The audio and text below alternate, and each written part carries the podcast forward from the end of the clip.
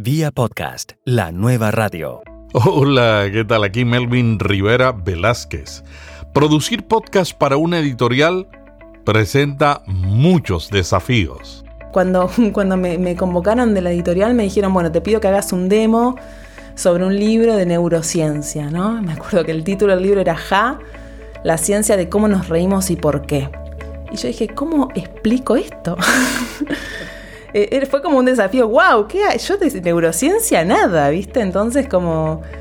Y bueno, y, nada, intuitivamente se me ocurrió quizás algo no muy original, pero hacer un espectáculo de stand-up, ¿no?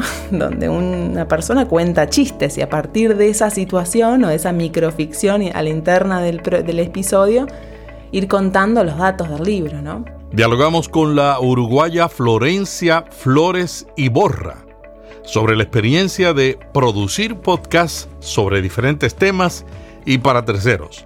Florencia vive en Argentina, donde es productora independiente de podcasts y micros radiofónicos. En Tristana Producciones, produce para diversas radios argentinas y Penguin Random House. Florencia también es integrante del equipo de producción del programa de radio Graves y Agudas. Vía podcast. Vía podcast. Vía podcast es la nueva radio. En 2015, en Argentina, Yeara Páez, una adolescente de 14 años, fue asesinada por su novio de 16 años mientras estaba embarazada y fue enterrada en el patio de su casa. Eso motivó la concentración y campaña Ni Una Menos, convocada por periodistas. Los medios masivos y los podcasts tomaron presencia en esa concientización. Y ahí hubo un quiebre importante, eh, porque, porque de alguna manera llegó a medios masivos ¿no? Una, una, protesta y una denuncia que muchas veces los medios comunitarios o los medios alternativos o mismo los podcasts ya la habíamos tomado. ¿no? Ser mujer en América Latina muchas veces significa sufrir violencia doméstica, simbólica y económica. Muchas reciben salarios más bajos que los hombres que realizan la misma tarea. Esta situación no es solo de Argentina, sino de todo el mundo. Pero empiezan a verse cambios. El mapa latinoamericano, eh, sí, la región está muy golpeada, en primer lugar, y por otro lado muy empoderada, ¿no? Las mujeres hemos empezado a salir a, denunciar eh, con mayor visibilidad, sí, sin duda. Florencia Flores Iborra y su empresa Tristana Producciones están usando el podcasting para cambiar este panorama. Esta productora surge de la necesidad de generar contenidos con perspectiva de género. Programas feministas hay muy pocos. Hace poco unas compañeras del programa de Nos quemaron por brujas, que es, es un programa también feminista que se emite en radio en Radio Presente, eh, que es una radio comunitaria de aquí de la ciudad de Buenos Aires, hicieron un relevamiento de eh, cómo estamos las mujeres en los medios, ¿no? Y bueno, ellas detectaron que no, que no estamos y que faltamos en la radio. Hicieron un relevamiento eh, analizando la primera mañana en los programas más escuchados según las mediciones de Ibope. Y desde las 6 de la mañana hasta las 10 de la mañana detectaron que podías escuchar la radio sin eh, escuchar una voz femenina, ¿no? Ya ni siquiera pensar en eh, los contenidos de eso, ¿no? Vos podías estar escuchando los programas de la primera mañana de las radios más escuchadas de Buenos Aires sin escuchar eh, durante 45 minutos una voz femenina. Y cuando escuchás una voz femenina, generalmente escuchás a una locutora que te dice el clima, la hora y la, la temperatura y el estado del tránsito, ¿no? Entonces, es difícil porque en los medios masivos no estamos las mujeres representadas. Y en el podcasting hemos encontrado un lugar, un espacio para eh, lograr exponer nuestras, nuestras miradas, nuestra perspectiva, ¿no? Yo creo que en ese sentido hemos encontrado una, una ventanita, por llamarlo de alguna forma, para poder producir contenidos que no escuchás en otra parte. Recientemente, Florencia encontró evidencia de la presencia femenina en el podcasting de Argentina. Eh, hace unos meses yo me gané una beca para participar de un festival, el Work It, que es un festival de podcast de mujeres único en el mundo, que fue un festival que surge a partir de una iniciativa de la Radio Pública de Nueva York, donde analizando los podcasts más escuchados en Estados Unidos, según iTunes, ¿no? Porque es bueno como la plataforma donde más se escucha la gente, detectaron que en los 100 podcasts, esto creo que se hizo en el 2014, si no me equivoco. En el 2014 analizan los 100 podcasts más escuchados y descubren que un 80% está conducido por varones y que solo un 20% tenían co-conductoras, ¿no? Mujeres o en algunos casos conductoras. Entonces se preguntaron, ¿por qué pasa esto?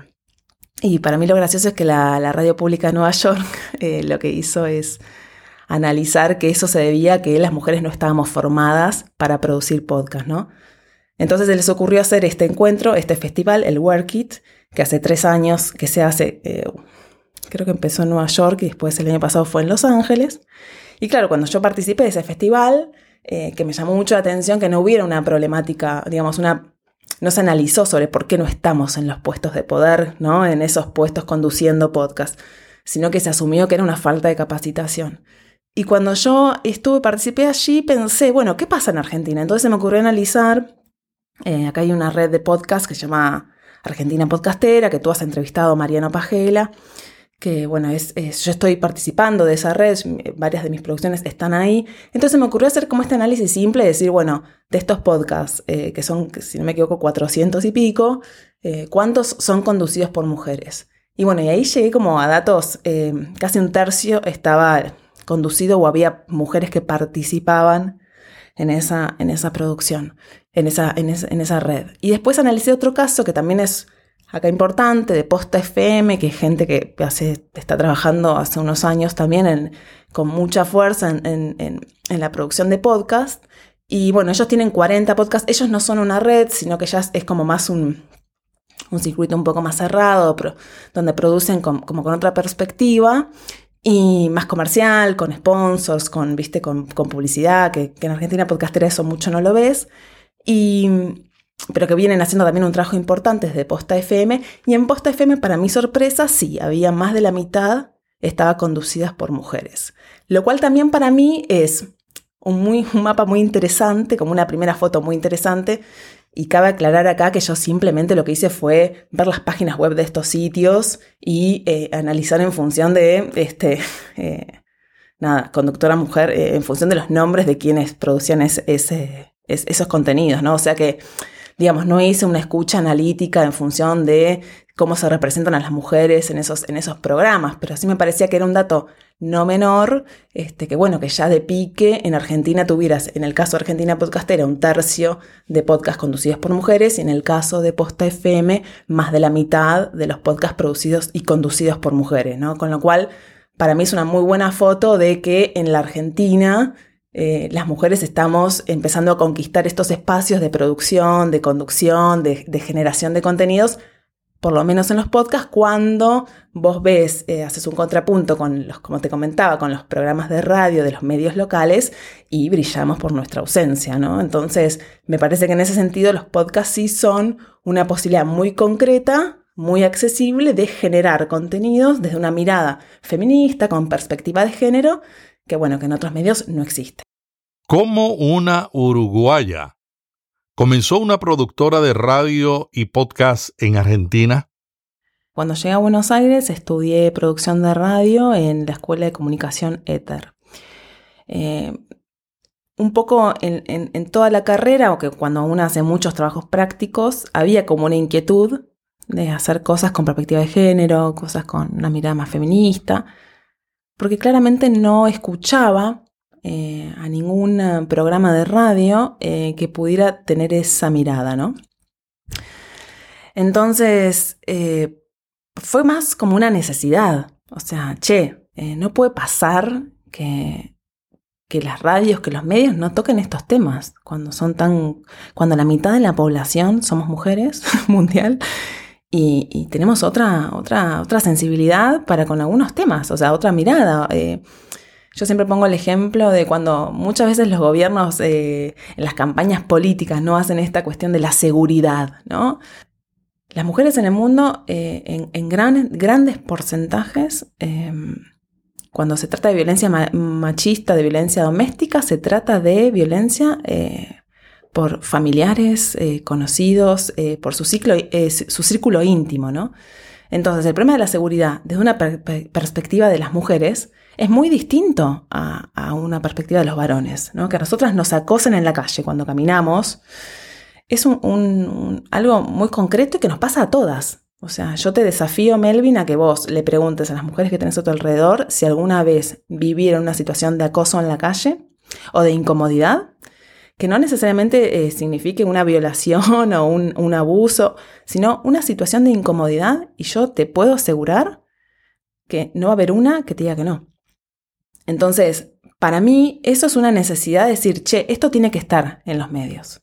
Cuando surge Tristana, surge por esa necesidad y después lo que fuimos eh, encontrando fue en el podcast un canal para tener más alcance, para producir más libremente, para producir de forma más económica y para lograr conquistar espacios que muchas veces en los medios no podemos. ¿no? Entonces, eh, yo me acuerdo que hice, yo pensaba cuando me recibí de productora, pensaba, ¿qué hago ahora? Voy con un currículum a todas las radios de la Argentina, de Buenos Aires, a, ofrecer mis, mis, mis demos.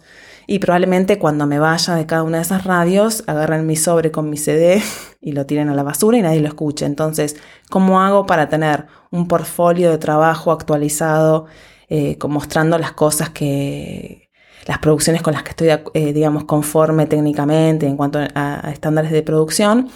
Y en ese sentido se, me ocurrió hacer un sitio web, fue lo, lo inicial, ok eh, hagamos en un sitio web que sea atractivo, que seduzca desde la estética, que digamos que tengan ganas de navegarlo y de escuchar los contenidos. Y bueno, y allí surgió. Después, bueno, empecé a, generar redes de esto, me, asocié a Argentina Podcasteras, empezamos a, empecé a subir los contenidos ahí, después, bueno, eh, empecé, como a trabajar más profesionalmente, dándome cuenta que apreciaba tener un staff de gente, eh, locutoras, colaboradoras, guionistas que, bueno, que producieran conmigo, porque por supuesto que está todo bien con la multitarea, pero siempre es mejor cuando tenés este, otras cabezas que piensan con vos y laburan con vos. Y en ese sentido eh, eh, estaba, digamos, convencida que tenían que ser compañeras mujeres y no varones por esta misma mirada. Y bueno, y así también fuimos como creciendo de a poco, empezamos a, bueno, nos llamó una editorial para poder producir contenidos para ellos, entonces también como que nos empezaron a, pedir concretamente trabajos y bueno, y, y empezó a funcionar. Ahora, fue todo muy intuitivo, o sea, como si yo ahora pienso este, qué, deberíamos hacer o, cualquier consejo para una persona que está empezando, y yo un poco le diría que, haga este mismo camino, porque realmente a nosotras nos rindió, nos generó resultados concretos, y bueno, sí, por supuesto que implica mucho trabajo, pero hay cosas a las que hay que prestar atención.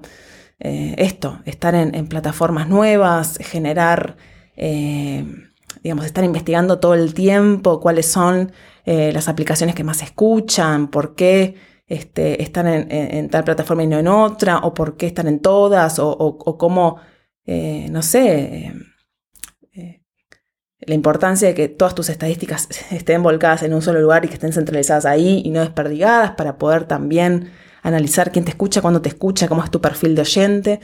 Entonces, todo eso la verdad es que, fue, como ya te digo, una, una necesidad de decir, bueno, yo tengo cosas para decir que no las está diciendo nadie y tienen que estar y siento que tienen que estar.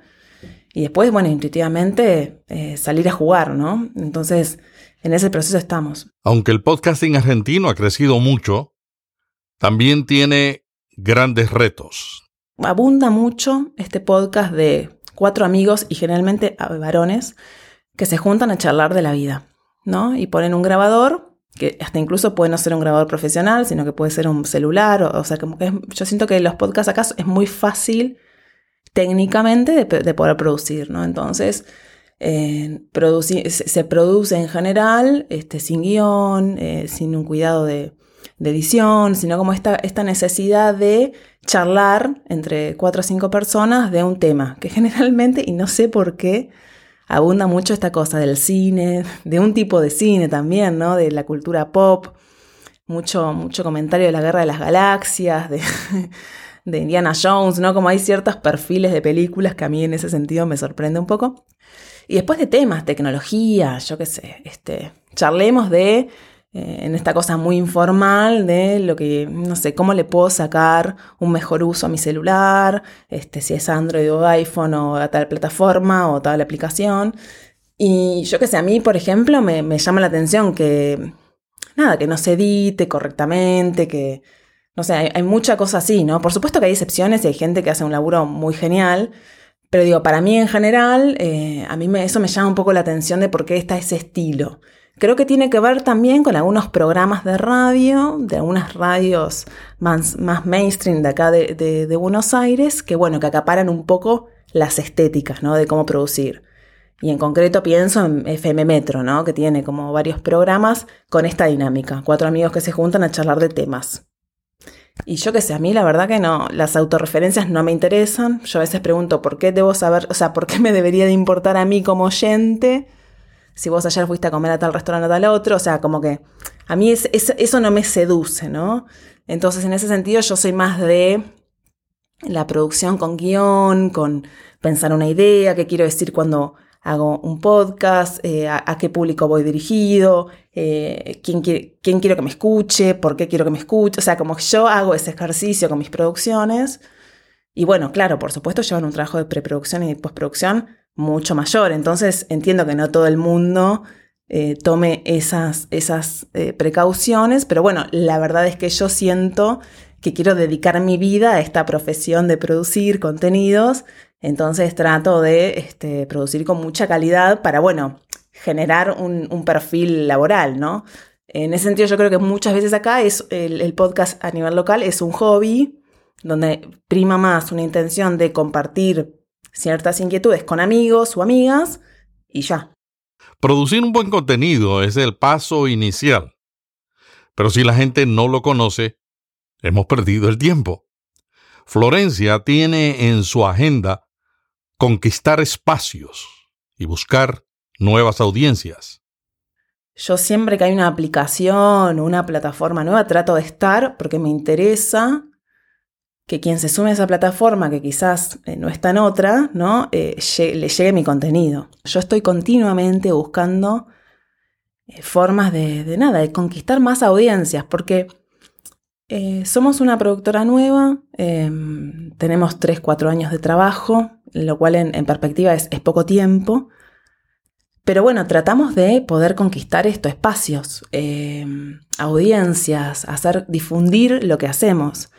No hemos todavía logrado eh, consolidarnos, eh, digamos, económicamente hablando, ¿no? Este, si bien estamos muy conformes con, con los contenidos que hacemos y con las producciones que hacemos, todavía no podemos vivir de producir podcast, ¿no?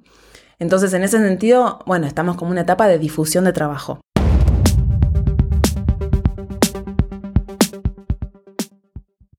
Bueno, y antes de continuar con Vía Podcast, tengo un anuncio muy importante que compartirle. Cambiamos el nombre del grupo de Facebook de Solo Podcasting a Preguntas sobre Podcasting para relacionar más el objetivo del grupo con el nombre. Si no te has hecho miembro, te invito a visitar el enlace en las notas de este capítulo o en la portada de viapodcast.fm. En el grupo Preguntas sobre Podcasting puedes presentar tus dudas, ayudar a otros con soluciones y compartir lo que aprendes de podcasting. También quiero invitarte a suscribirte al boletín NotiPod hoy. Durante las últimas semanas, cada día de lunes a viernes, he estado compartiendo lo que ocurre en el mundo del podcasting. Lo publico en la web y envío un boletín. Si te suscribes, recibirás información resumida y amena de las tendencias y herramientas que te servirán para llevar tu podcast a un nuevo nivel. Y muy pronto, muy, muy, muy pronto, lanzaremos la versión en audio de Notipod hoy. Pendiente para que te suscribas.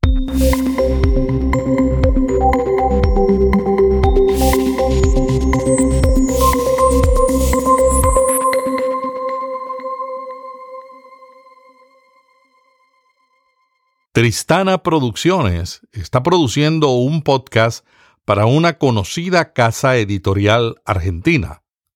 Las editoriales están comenzando a ver el valor de los podcasts en la estrategia de marketing. Penguin Random House, que es el grupo editorial que, acá localmente en Argentina este, nos convocó a trabajar para ellos, para justamente producir un podcast de libros que se llama No Ficción, que los y las invito a escuchar porque para mí es una experiencia muy interesante. Para mí producir ese podcast es, este, es muy, muy interesante por diversos motivos. Eh, y como estrategia de marketing para mí es un acierto.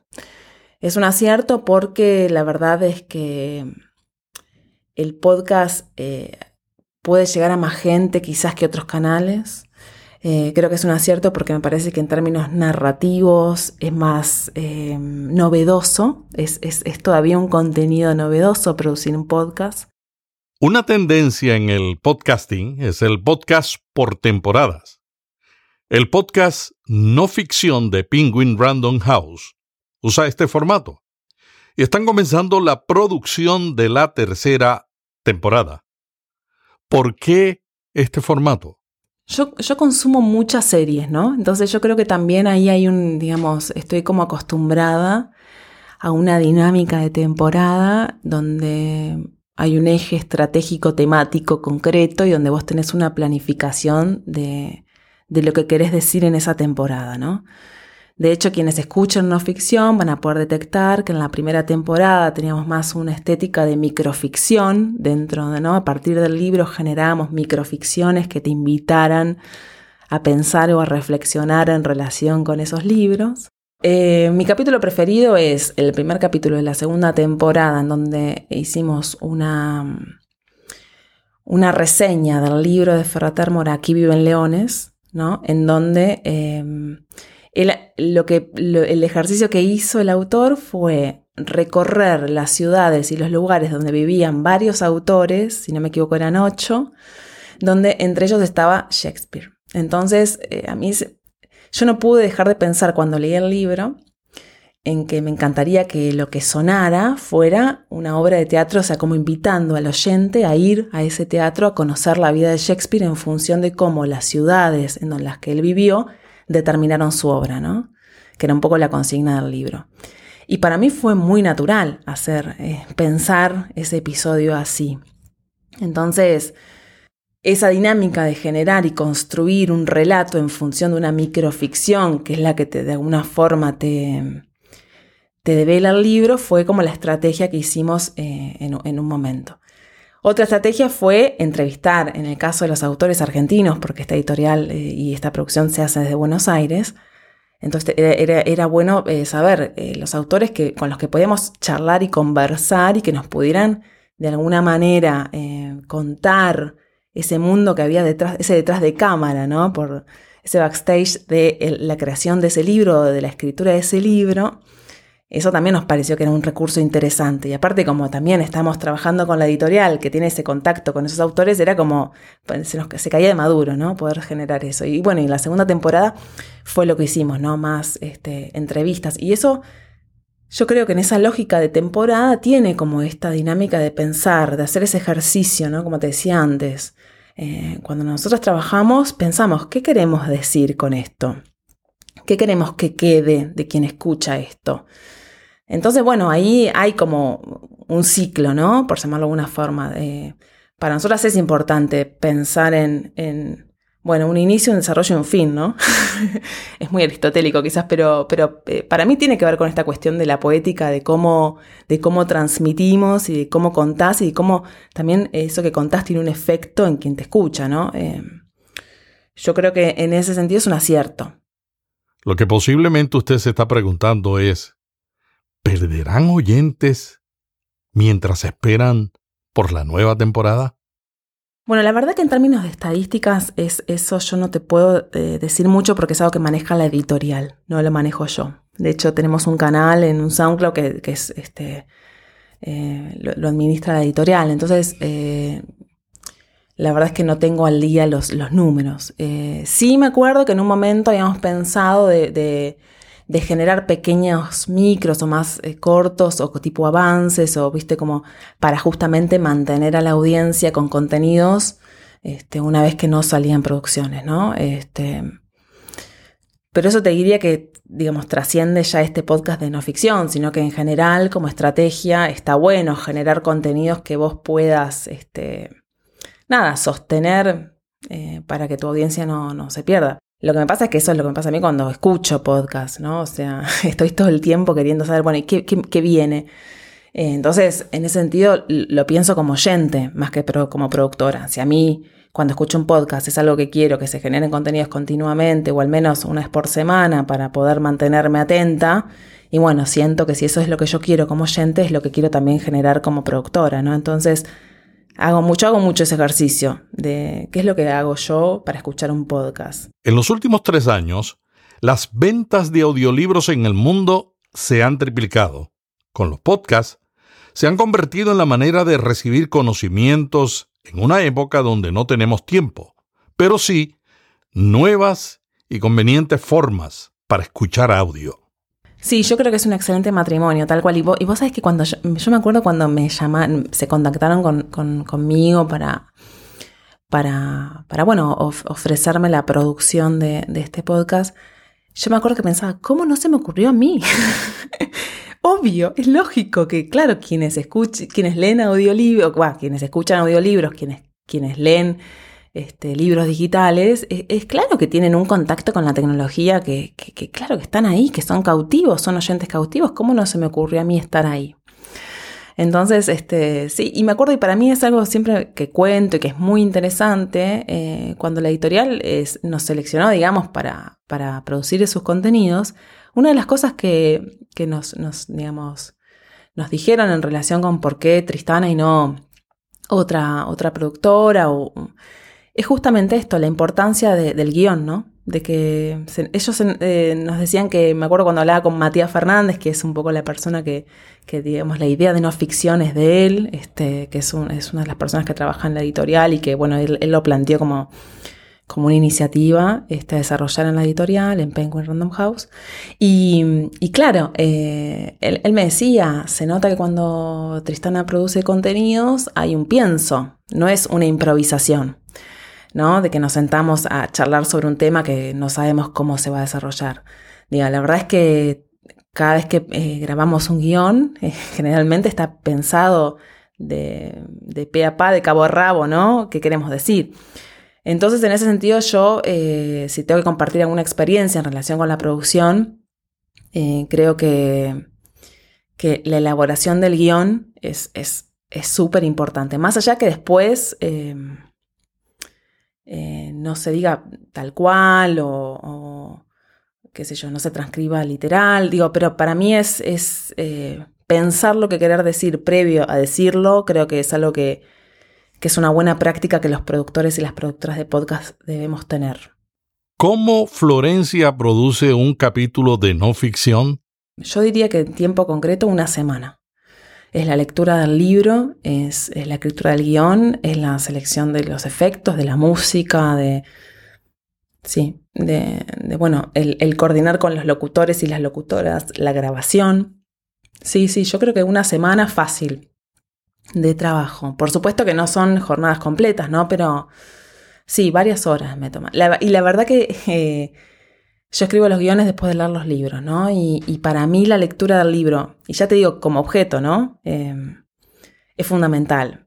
A veces eh, nos pasa que nos gustaría tener más tiempo para producir con, con mayor este, nada, eh, previendo distintos eh, eh, factores, pero también es verdad que estamos promocionando, va, que estamos, también es verdad que estamos generando contenidos con libros que están recién editados y saliendo al mercado, entonces también hay un, componente de actualidad, de que, que, que es interesante sostener y hablar de un libro que, que sale en un mes y se edita y se publica en un mes concreto y hablar 15 días después de que esté publicado y no un año, ¿no? Entonces también a veces los tiempos nos juegan malas pasadas, pero, pero sí, yo creo que, es una experiencia muy interesante y, a mí se me ha disparado eh, pensar en, producir cosas.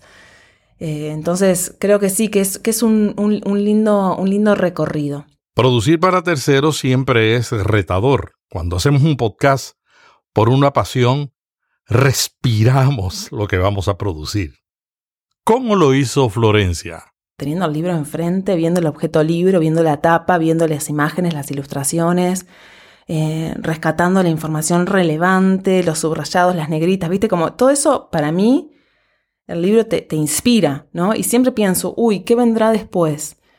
Y, es genial encontrar eh, una respuesta en eso, ¿no? Entonces, eh, para mí el contacto, ya te digo, con el libro físico es fundamental y a partir de ahí eh, a mí se me han disparado ideas, eh, me han surgido disparadores de, cómo abordar la temática.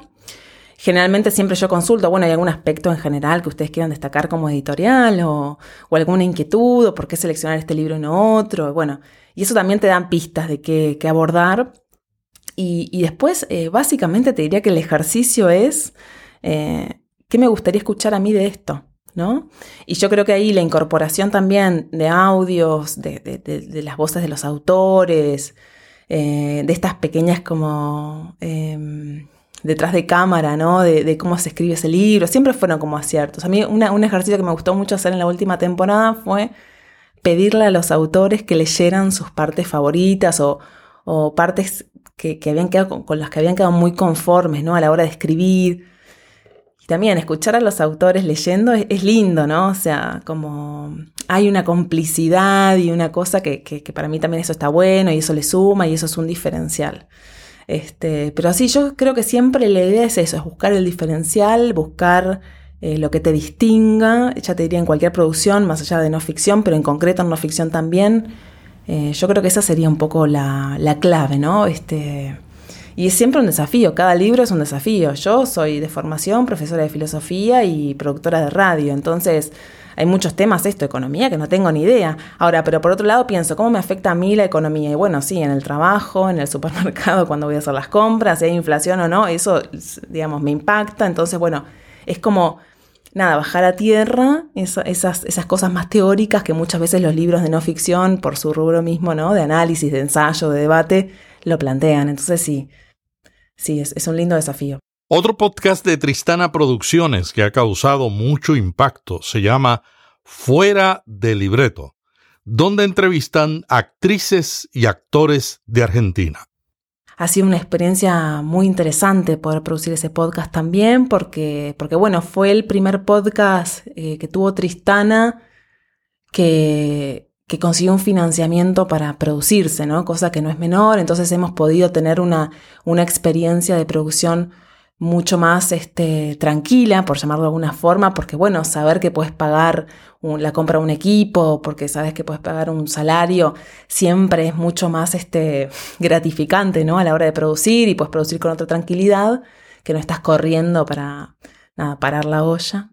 Y aparte porque yo estoy muy contenta con el resultado. Eh, Fuera libreto es un podcast conducido por Malena Solda, que es una actriz muy reconocida de aquí de, Argentina, donde entrevista a colegas, eh, actores y actrices del mundo de la televisión, del teatro, del cine. ¿no? Y, para mí, eh, el diferencial que tiene Fuera del libreto es que logra charlar de cosas que en general cuando escuchamos entrevistas, actores, actrices, o a técnicos mismos no, no son tenidos en cuenta, ¿no? Como humanizar la profesión del actor y de la actriz y, salir de este, lugar, de este lugar cholulo, ¿no? Y, chabacán, a mí me parece que es, que es muy lindo y porque aparte también te humaniza a quienes están ejerciendo esa profesión, ¿no? Em, que, que por momentos están muy estigmatizados y estigmatizadas.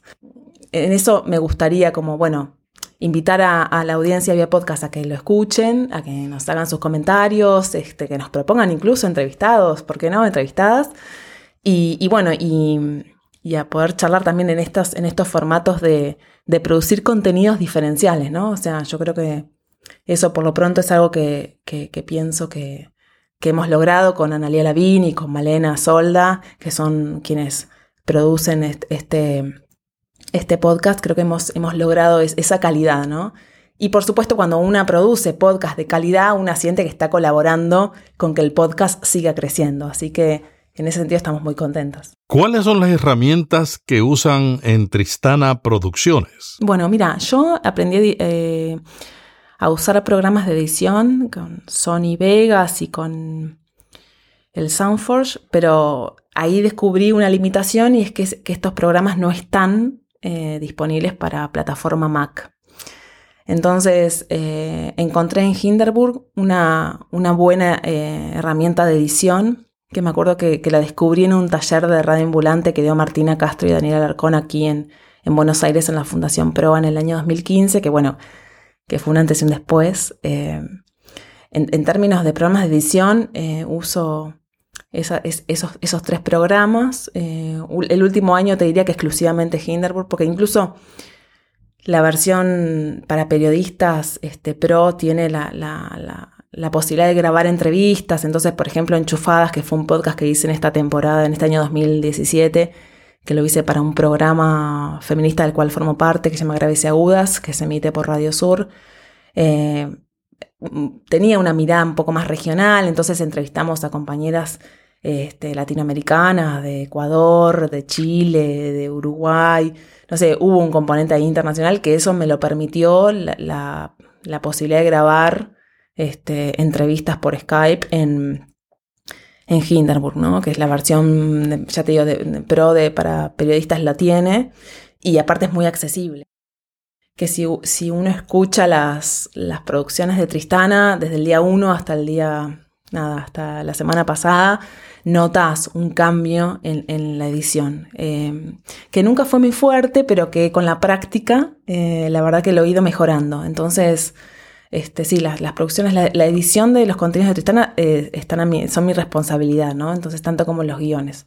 Pero sí, la verdad que, mm, que, pienso que, en términos de edición no hay un aspecto que, que, sea mi favorito, pero sí creo que Hinderburg es una herramienta que te permite trabajar con estándares de calidad interesantes de una forma muy intuitiva y que constantemente se está mejorando, ¿no? Em, eso, a mí no me pasaba ni con Sony Vegas ni con, ni con el Soundforge. Nunca recibía novedades de cosas que incorporaran, que Hinderburg sí tiene, ¿no? Tienen esa preocupación.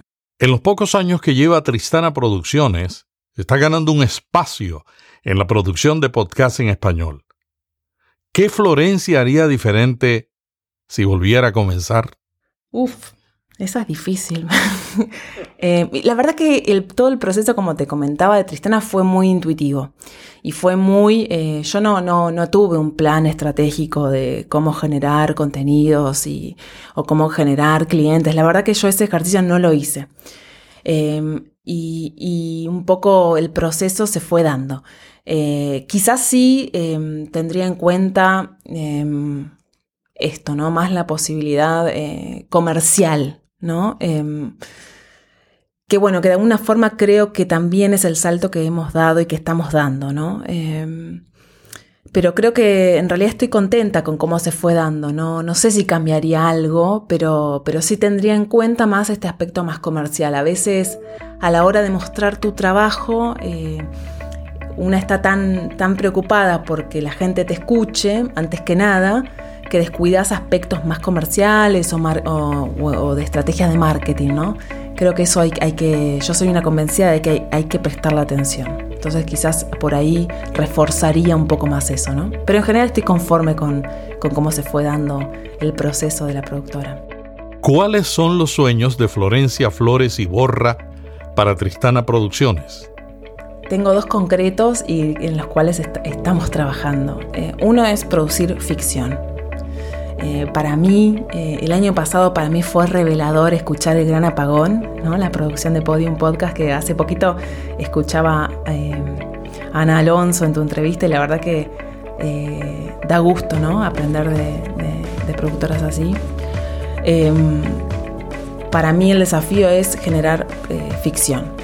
Yo creo que la ficción en la radio y en el podcast no está explotada en su mayor medida y en ese sentido estoy preproduciendo podcast eh, para ficción. Entonces eso es, un sueño que en el 2018 eh, terminemos con varias producciones, con varios podcasts sobre ficción. Y, por otro lado también producir con, Uruguay, ¿no? Eh, eso es, es, un sueño personal, es un anhelo, porque bueno, yo soy de ahí, para mí es importante que, que nada, que en Uruguay se escuche los contenidos de, Tristana Producciones, entonces estamos trabajando para hacer una producción este, rioplatense, ¿no? Entonces ahí es un, poco eh, otro sueño que tenemos en carpeta, por decir de alguna forma, y, bueno, y por supuesto dar el salto profesional en el cual este, a mí me encantaría terminar el 2018 diciéndote Melvin, así que bueno, agendémonos a hablar en, en diciembre de 2018 a ver si eso sucedió. Eh, me encantaría poder decirte que Tristana se convirtió en una productora sostenible, sustentable, en la cual eh, quienes trabajamos en, Tristana podemos recibir este, un salario ¿no? por nuestro trabajo. Yo creo que, eso eh, estamos trabajando en ello, pero que no lo hemos logrado para el 2017, si bien tuvimos avances muy interesantes. Este, yo me terminaría el año del 2018 conforme sabiendo que me puedo dedicar a esto 100% y vivir de ello. Muchas gracias a Florencia Flores y Borra de Tristana Producciones en Argentina. En las notas pueden ver los enlaces para escuchar y seguir su trabajo. Hasta la semana que viene, reciban de Melvin Rivera Velázquez un pod abrazo. Bye. Vía podcast. Vía podcast. Vía podcast es la nueva radio.